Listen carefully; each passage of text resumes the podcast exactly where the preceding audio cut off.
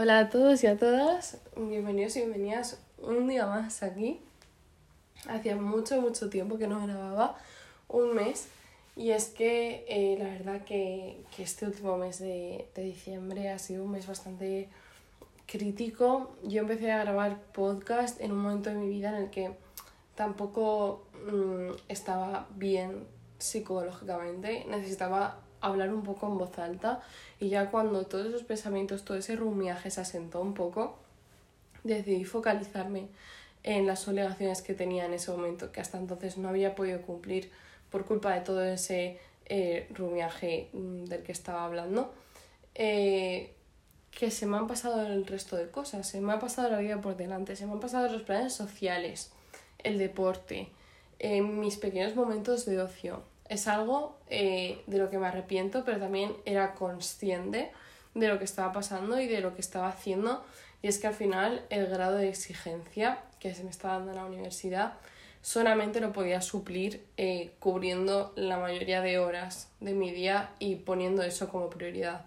Podría no haberlo hecho, pero he estado mejor mentalmente y lo he hecho. Y ahora pues ya vuelve un poco el momento de eh, reubicarse y de, y de hacer las cosas que uno le hacen feliz, como a mí grabar podcast y hablar simplemente por y para mí en voz alta y si puedo ayudar a alguien, pues mejor que mejor. Y hoy quería hablar de la inmediatez.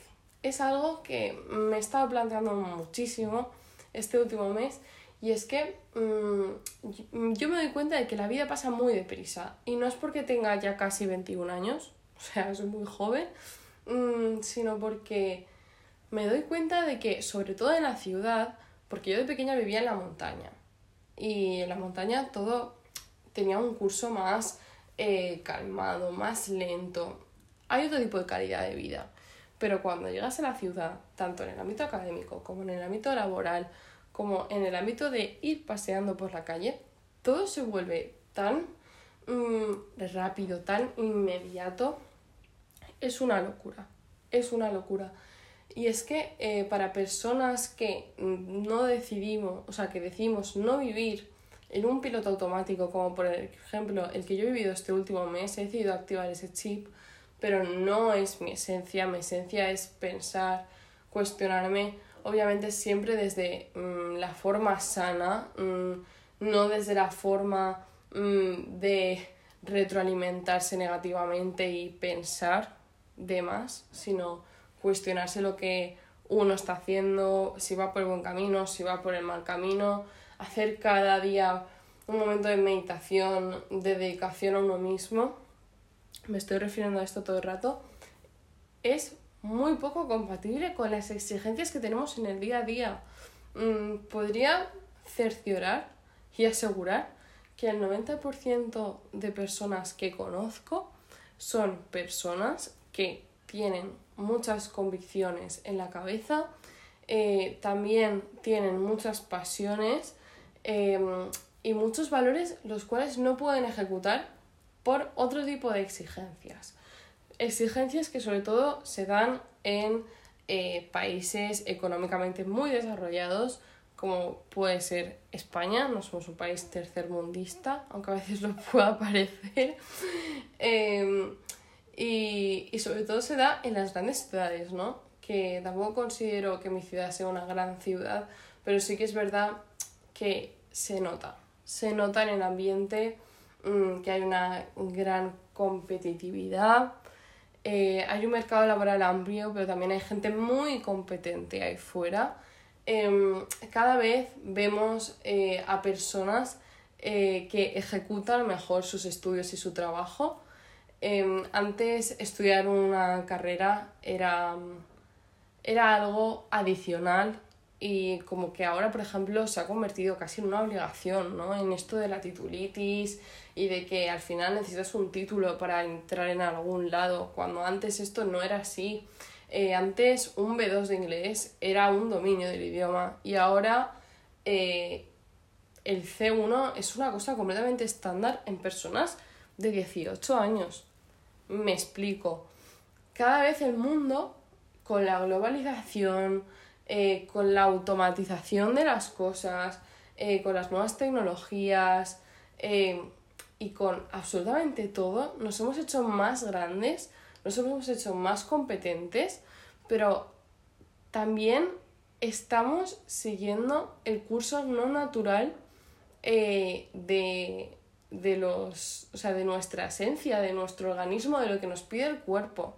No se nos puede exigir que durmamos 8 horas y tengamos una jornada académica o laboral de 12, de ir a la universidad por la mañana, ir al gimnasio por la tarde, volver a estudiar y no tener ningún rato para nosotros. Eh, y es que al final te das cuenta de que cada vez más tenemos las horas más y más y más y más ocupadas. Vivimos en la sociedad de la productividad. Y ser productivo es estar, no estar quieto, estar sin parar. Hacer una cosa y cuando la dejas hacer otra, y ir tachando cosas de la lista, hacer tics eh, por todos lados. Y es que al final nuestros comportamientos van basados en eso.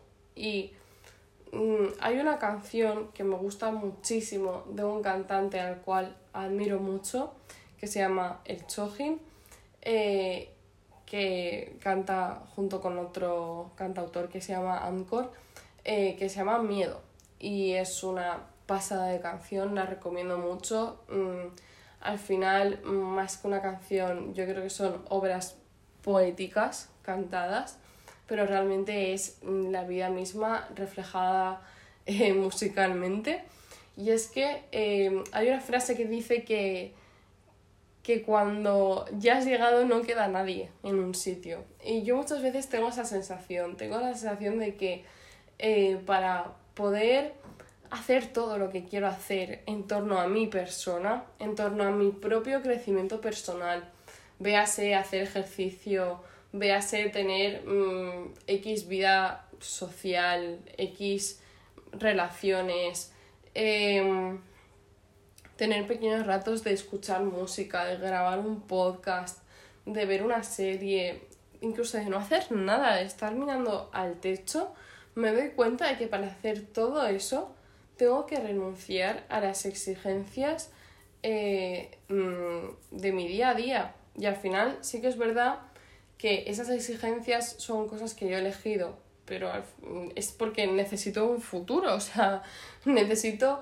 mm, una piedra sobre la que labrar mi camino y sinceramente mm, cuesta mucho, sobre todo cuando ya estás dentro de ese fango como es la vida universitaria, barajar la opción de que sin un título eres algo. Que sí que es verdad que es completamente loable, viable, y se puede llegar a ello, pero tenemos esa creencia limitante em, de seguir el curso que todos siguen, eh, colegio, universidad, trabajo, familia y jubilación. Y es muy difícil salir de ahí, muy difícil. Y, y ves como que todo va más deprisa.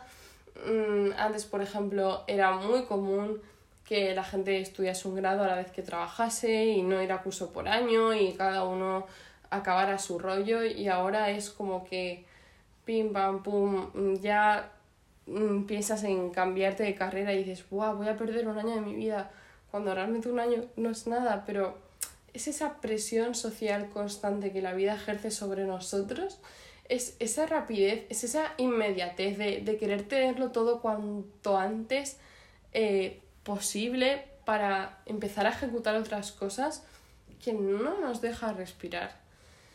Y yo aquí, em, pensando mucho en esto y en que cada vez nos alejamos más de la esencia del ser humano, que al final em, es un ritmo de vida más pausado que el que yo considero que vivimos mm, la mayoría de la sociedad, eh, en el cual se duermen una serie de horas, se tienen unas horas de descanso, se tienen unas horas de ocio, se tienen unas horas de obligaciones, pero hay un equilibrio.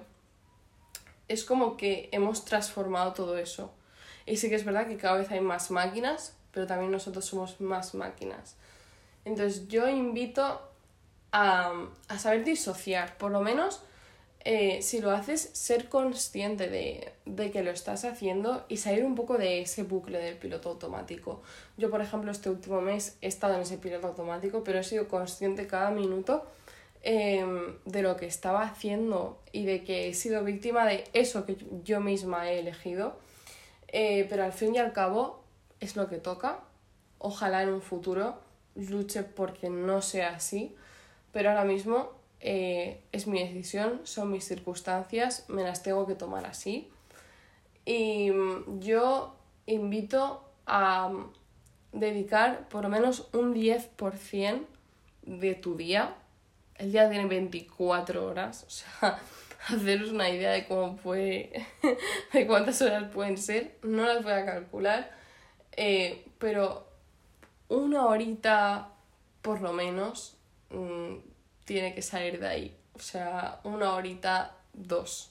O sea, el 10% serían dos y media, pero la verdad que pensándolo un poco, yo no llego a tanto, eh, porque también hay que dormir, o sea, tenemos que hacer muchas cosas, amigos y amigas, eh, pero sí que yo he notado la diferencia de, de irme a dormir y de escuchar una meditación, de después de comer mm, tomarme una pequeña siesta, un pequeño descanso, de entre estudio y estudio ver un capítulo de una serie, eh, conectar o hablar con tus personas favoritas o, simplemente estar y ya está, aunque sea en silencio, disfrutar de, de la compañía y de la soledad. Entonces, esto es algo súper importante que hay que hacer en muy pequeñas dosis siempre intentar intensificar exponencialmente esas dosis cuando se pueda. Y pues ahora mismo estoy grabando este podcast porque dispongo de, del tiempo y de las ganas de hacerlo y me enorgullece un montón mmm, volver a tener como esta claridad mental. Eh, también quería compartir que, que el mes pasado cuando grababa los podcasts me sentía una persona mucho más débil y vulnerable de lo que estoy ahora mismo. Y es que al final mmm, me ayuda mucho personalmente pensar y, y creo que esta, este tipo de plataformas, antes me gustaba mucho escribir, pero pienso que este tipo de plataformas mmm, me pueden servir más como vía de escape porque realmente cuando uno escribe tiene la capacidad de, de borrar lo que lo que está manifestando, lo que está escribiendo. Pero cuando uno habla, yo ahora mismo no, no puedo eliminar la frase que acabo de decir. Y me sale mucho más orgánico, mucho más deprisa. No busco ningún tipo de estética. Simplemente suelto a bocajarro y a chorro todo lo que pienso.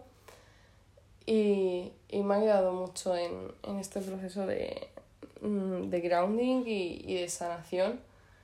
Y y estoy muy contenta de haberlo podido hacer. Así que nada, me despido un día más. Gracias a si alguno o alguna ha llegado hasta aquí. Y, y nada, que nos vemos muy prontito con muchas otras reflexiones.